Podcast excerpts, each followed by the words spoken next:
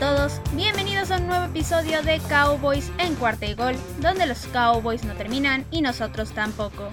Mi nombre es Mariana Huerta y me pueden encontrar en Twitter en arroba Queen Cowboys y en arroba cuarta y gol Cowboys.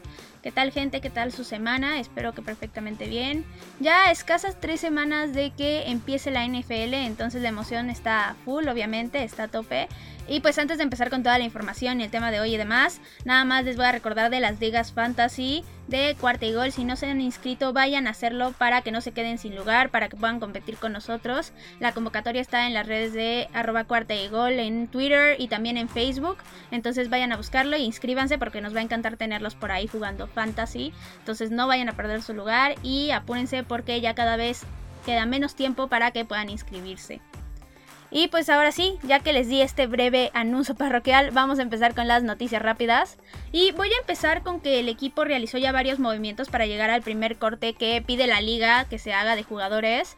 Y los primeros dos movimientos que hicieron fueron que el fullback Siwo Linilua y el cornerback Reggie Robinson II fueron colocados en IR o la lista de reserva por lesión, lo que significa que no van a poder jugar en toda la temporada porque cuando tú colocas a jugadores en esta lista justo antes de este primer corte, significa que ya no los vas a poder sacar de ahí en todo lo que respecta el año, en todo lo que respecta a la temporada. Entonces en 2021 ya no los vamos a poder ver, ya no van a poder incorporarse al roster. Pero este es un movimiento más estratégico y más inteligente porque los sigues manteniendo en el equipo. Los, digamos que estás protegiendo su lugar en el equipo. Entonces tú al mandarlos a IR no los tienes que cortar. Entonces estos jugadores van a poder estar en 2022 cuando empiece la pretemporada y demás, los entrenamientos y todo, sin necesidad de que tengas que volverlos a firmar ni nada. Simplemente se reincorporan y listo. Y así no tienes que deshacerte de ellos. Creo que me parece un buen movimiento, sobre todo por parte del fullback de Siwol Onilua, porque él tenía una lesión en el cuello y no se sabía realmente cuánto tiempo iba a tardar. De hecho, era una recuperación larga.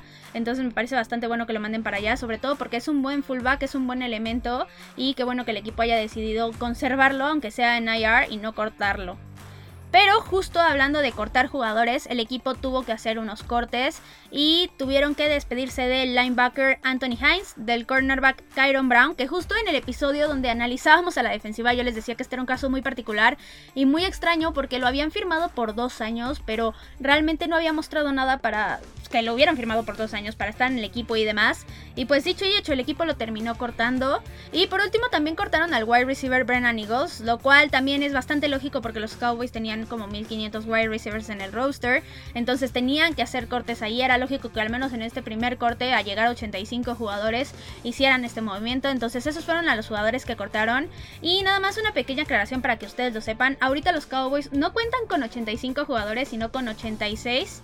Y esto es porque Isaac Alarcón, digamos que no cuenta para estos movimientos porque es parte del programa internacional, así lo dictan las reglas, entonces digamos que los Cowboys tienen la ventaja por tener un jugador internacional de poder tener a alguien más en el roster y de todas formas no se preocupen, no iban a cortar a Isaac Alarcón, eso no iba a pasar, realmente está haciendo un trabajo que es de respetarse y de destacar y se está ganando poco a poco su lugar, no sé todavía si en el roster final, pero en el practice squad casi casi que ya lo tiene asegurado.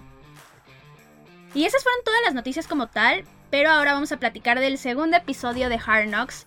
Y les voy a platicar, igual como la vez pasada, pequeñas cosas que pasaron en el episodio, pero nada a mucho detalle para que ustedes lo puedan ver y yo no los esté spoileando ni les esté echando a perder el capítulo, que realmente es difícil echárselos a perder porque está muy buena la serie, realmente están dándole un enfoque muy bueno.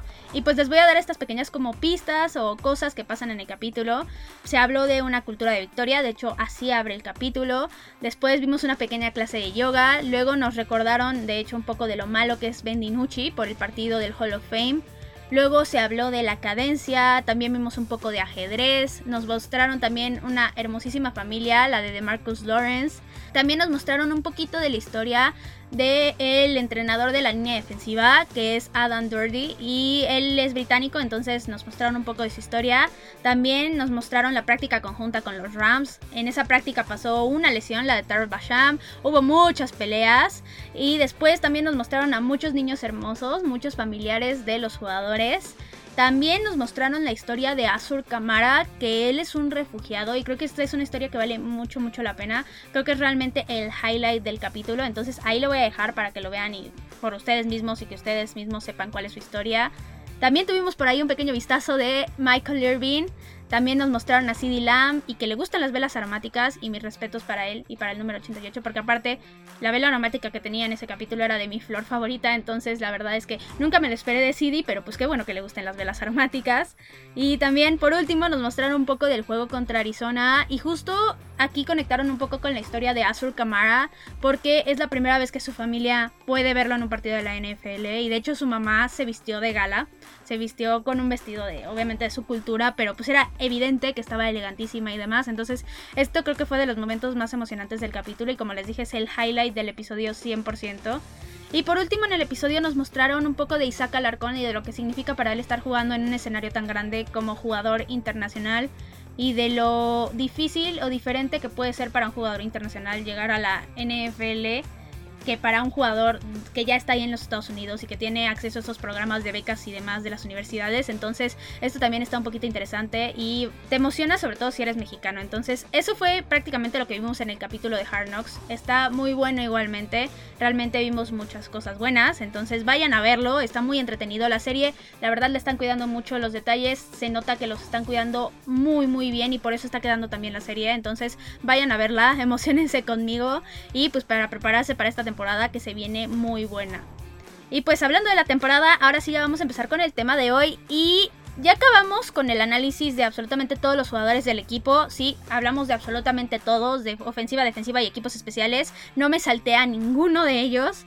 Y también hablamos del staff de coacheo. Ahí nada más de los coordinadores, pero pues prácticamente lo que hacen los coordinadores se refleja también mucho en lo que hacen los entrenadores, ya sea de posición, el de coreback, el de las líneas ofensiva, defensiva y demás. Entonces, ya hablamos también del cocheo y ahora sí ya podemos entrar de lleno en la temporada como tal y empezar a hacer predicciones de lo que podría ser el destino de los Cowboys en este 2021.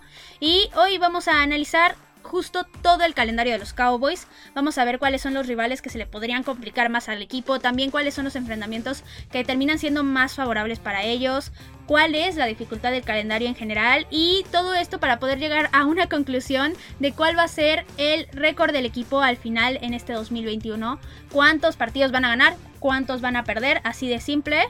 Entonces vamos a empezar de una vez con los partidos y el primero de ellos es contra Tampa Bay, los Cowboys van de visitantes, es el kickoff, es el primer partido de la temporada y es en jueves por la noche.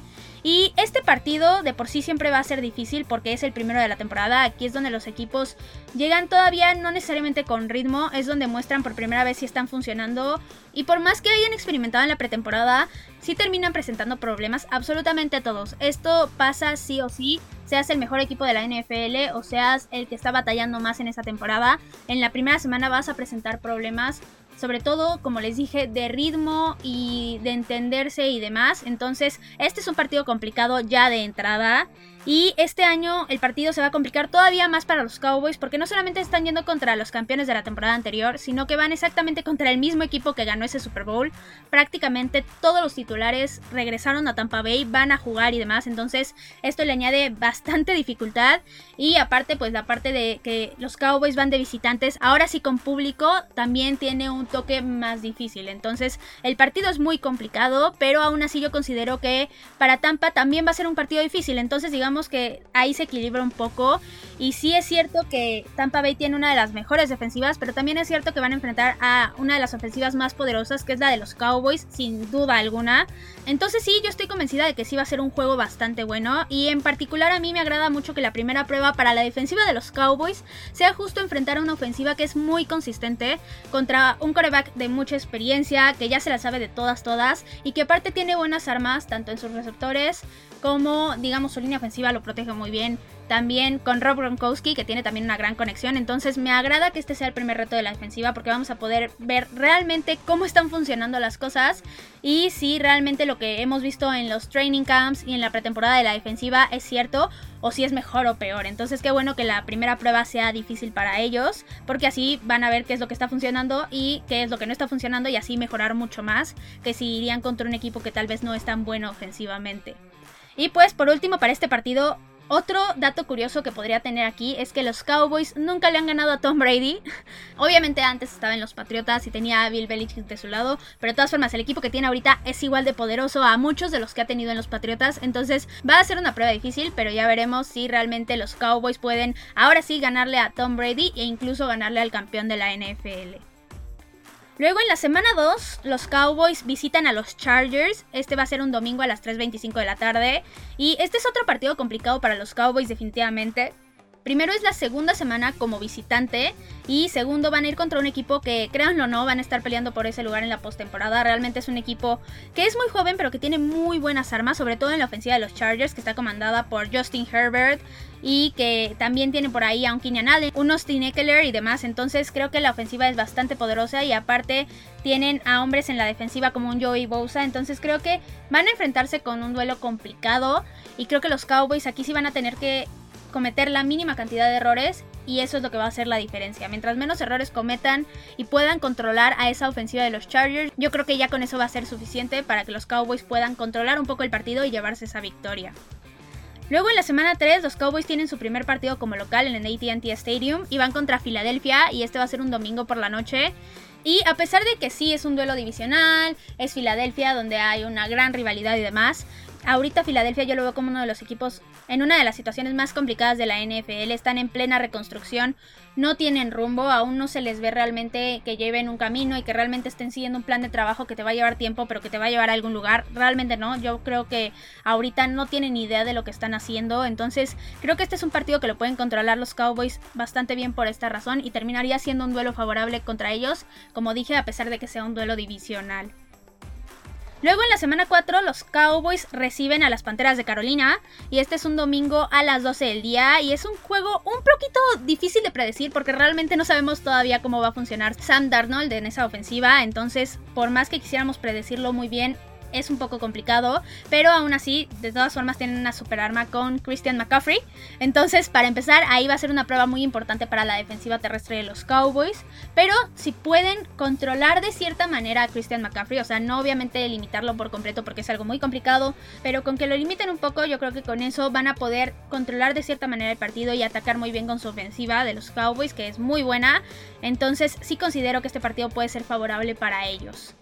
Luego en la semana 5 los Cowboys reciben a los Gigantes. Es un domingo a las 3.25 de la tarde y es literalmente el mismo duelo de la temporada anterior. Se va a repetir exactamente la hora, el día de la semana, obviamente no el día de número posible de la semana, y también el estadio. Pero yo espero que no suceda absolutamente nada de lo que pasó en ese partido porque fue en el partido en el que se lesionó Dak Prescott, fue una completa tragedia y demás. Entonces yo espero que ahora sí sea un partido normal, sin lesiones, donde nada más se salga a jugar fútbol americano y que se den las cosas como se tienen que dar. Creo que aquí los Cowboys el único problema que van a tener es controlar a Saquon Berkeley y poder contra esa defensiva de los Giants que la vimos mejorar mucho a final de la temporada pasada. Entonces, si pueden con esto, yo creo que es más que suficiente y con eso controlarían el partido. Luego, en la semana 6, los Cowboys visitan a los Patriotas un domingo a las 3.25 de la tarde.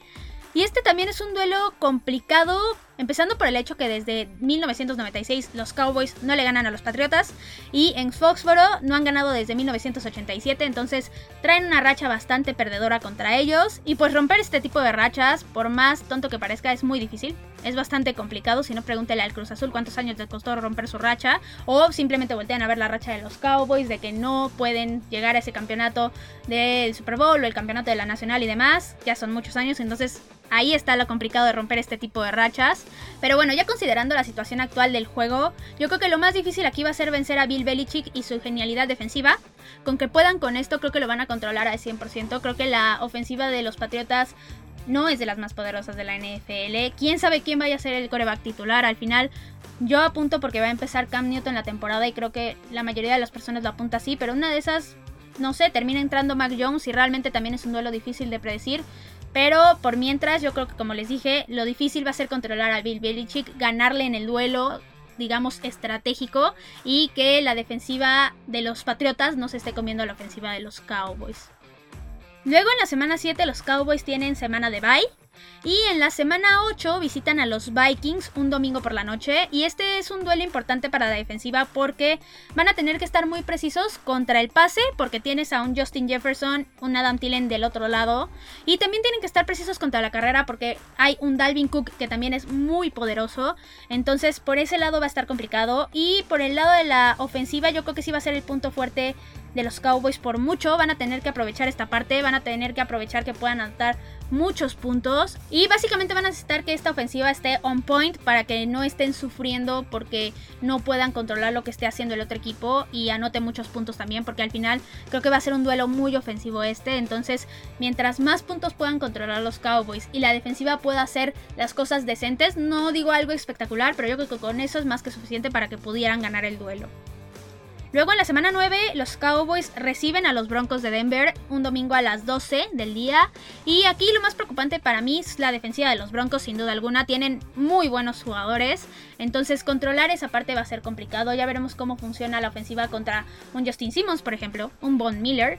Entonces si la ofensiva puede contra estas armas, definitivamente yo creo que van a tener el juego más que controlado. Porque la verdad la ofensiva de los Broncos no es la mejor ahorita.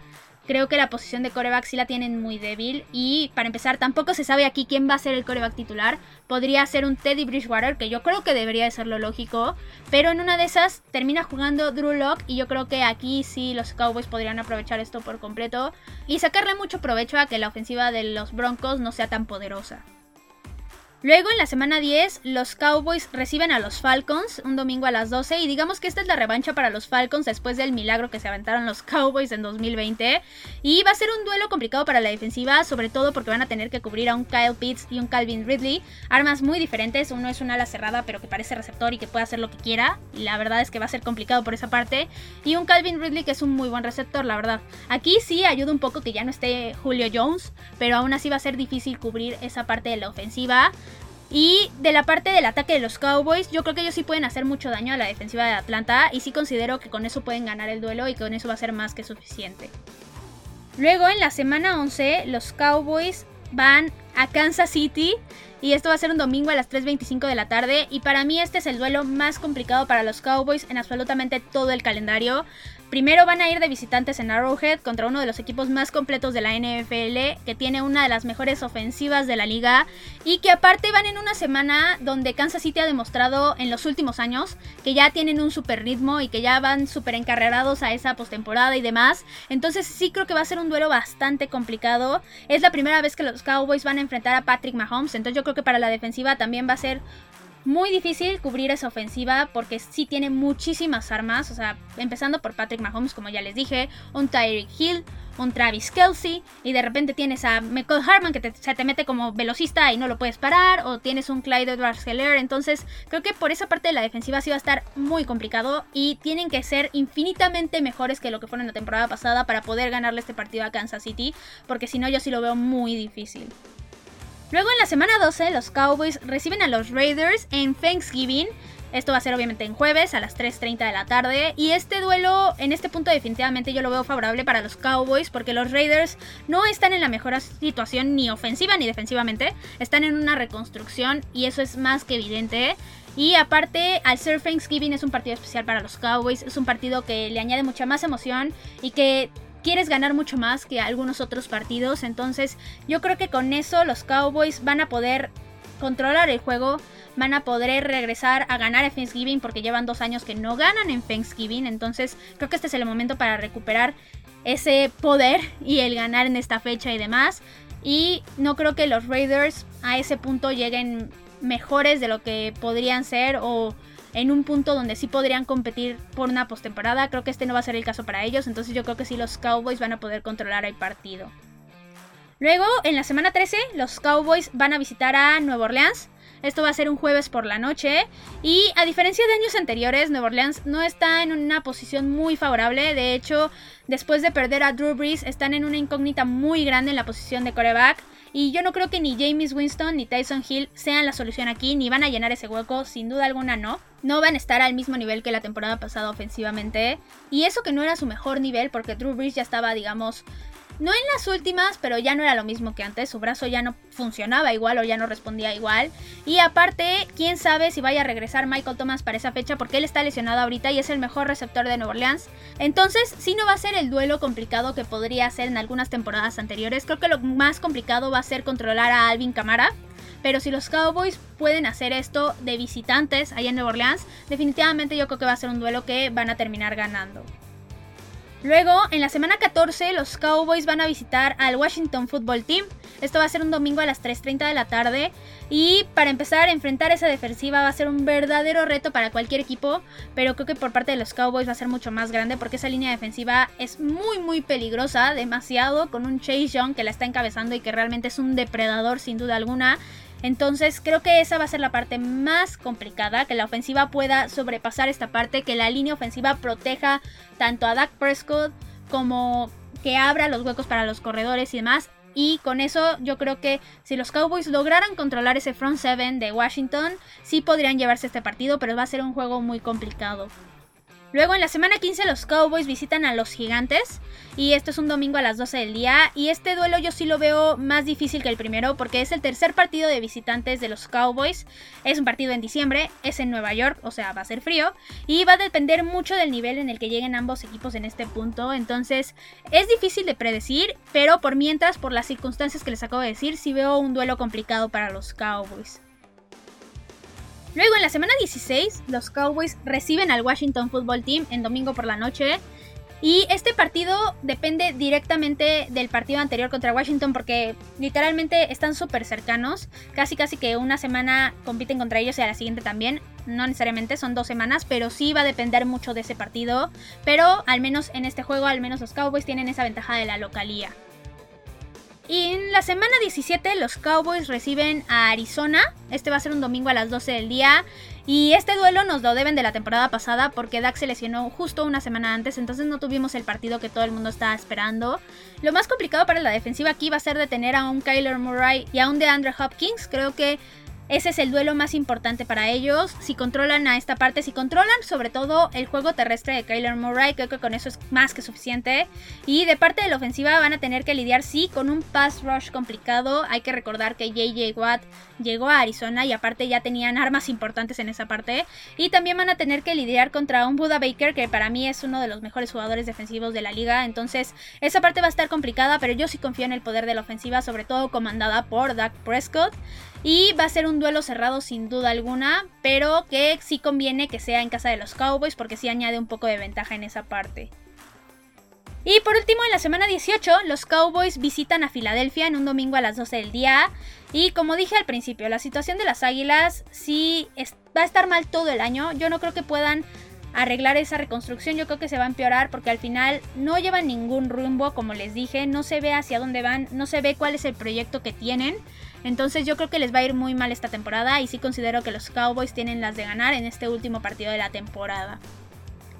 Y esos fueron todos los partidos y ahora voy a decirles cuáles son para mí los tres escenarios posibles para los Cowboys. Y voy a empezar con el escenario favorable.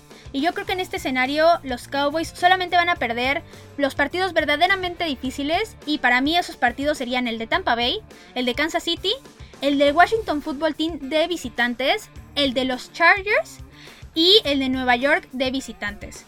Entonces, en este caso los Cowboys ganarían 12 partidos y perderían 5. Creo que es un récord muy bueno. Creo que con este récord se asegurarían prácticamente la postemporada sin duda alguna. Y muy probablemente asegurarían la victoria por la división. Entonces, ese para mí es el escenario favorable para los Cowboys.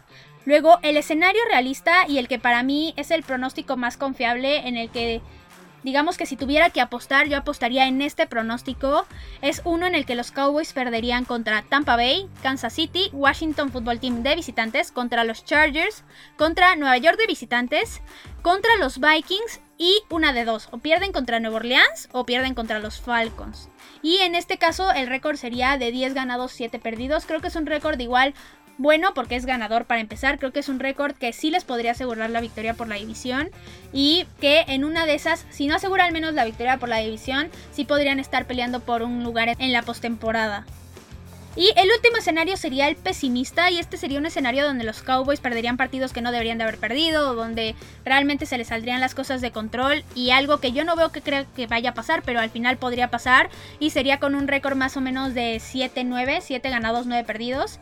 Y este es el escenario peor que yo les veo, no creo que consigan menos victorias que estas. Entonces creo que este sería el peor escenario que yo le podría ver a los Cowboys en esta temporada. Y pues nada más para concluir, el calendario de los Cowboys para mí no está difícil en cuestión de los equipos a los que enfrentan porque hay varios duelos de equipos en reconstrucción y además los duelos locales no son realmente complicados, creo que son partidos que los Cowboys pueden controlar y ganar no de manera fácil pero sí de manera tranquila, digámoslo así. Ahora, lo más complicado que yo le veo al calendario es el mes de diciembre por la cantidad de partidos que hay seguidos de visitante para los Cowboys. Pero aún así, de por sí, el mes de diciembre siempre es difícil en una temporada del NFL para absolutamente todos los equipos. Es un mes complicado, es un mes donde si ganas, casi casi que te aseguras un pase a la postemporada. Entonces, sí va a ser difícil, pero de todas formas siempre lo ha sido. Y yo creo que las cosas pintan para que la temporada de los Cowboys sea mejor sin duda alguna que la temporada pasada. La defensiva se ve mejor. Dak Prescott va a estar sano. Y aparte la ofensiva es una de las mejores con Dak Prescott comandándola. Entonces yo creo que estas dos combinaciones de una defensiva mejor más esa ofensiva va a ser muy bueno y va a hacer que la temporada sea mejor. Y prácticamente no hay pretexto para que al menos los Cowboys tengan un récord ganador en esta temporada. Literalmente el calendario los favorece y las condiciones del equipo no son malas. Realmente tienen una muy buena ofensiva, como les dije. La defensiva pinta para ser mejor. Entonces yo creo que con esto es más que suficiente para que al menos tengan ese récord ganador. Y pues eso fue todo por el capítulo de hoy. Recuerden que me pueden encontrar en Twitter en arroba Queen Cowboys, en arroba Cuarta Cowboys. Ya saben si necesitan platicar, si tienen alguna pregunta, alguna cosa que les preocupe, si tienen algún chisme o lo que sea que necesiten, me lo pueden dejar ahí en Twitter. También acuérdense de inscribirse a las ligas fantasy. Nos va a dar mucho gusto que en serio participen, mientras más gente mejor. Y ya saben que pueden encontrar la convocatoria ahí en las redes de arroba cuarta y gol en Twitter y en Facebook también lo pueden encontrar. Y háganlo lo más rápido posible porque ya les dije si no se van a quedar sin lugar y si queremos competir contra la mayor cantidad de personas que se pueda, contra la mayor cantidad de seguidores, entonces vayan a inscribirse. También recuerden que si les gusten los episodios, recomiéndenlos con quienes ustedes gusten. Esto nos ayuda mucho. Mientras más gente nos escuche mejor, mientras este programa llega a más personas, el programa se hace mejor y nos hace mejorar a nosotros. Entonces recomiéndenlo. Y acuérdense que este sábado hay partido de los Cowboys, juegan contra los Texans, entonces vayan a verlo. Y esperen mucho más contenido porque los Cowboys no terminan y nosotros tampoco. Cowboys en cuarta y gol.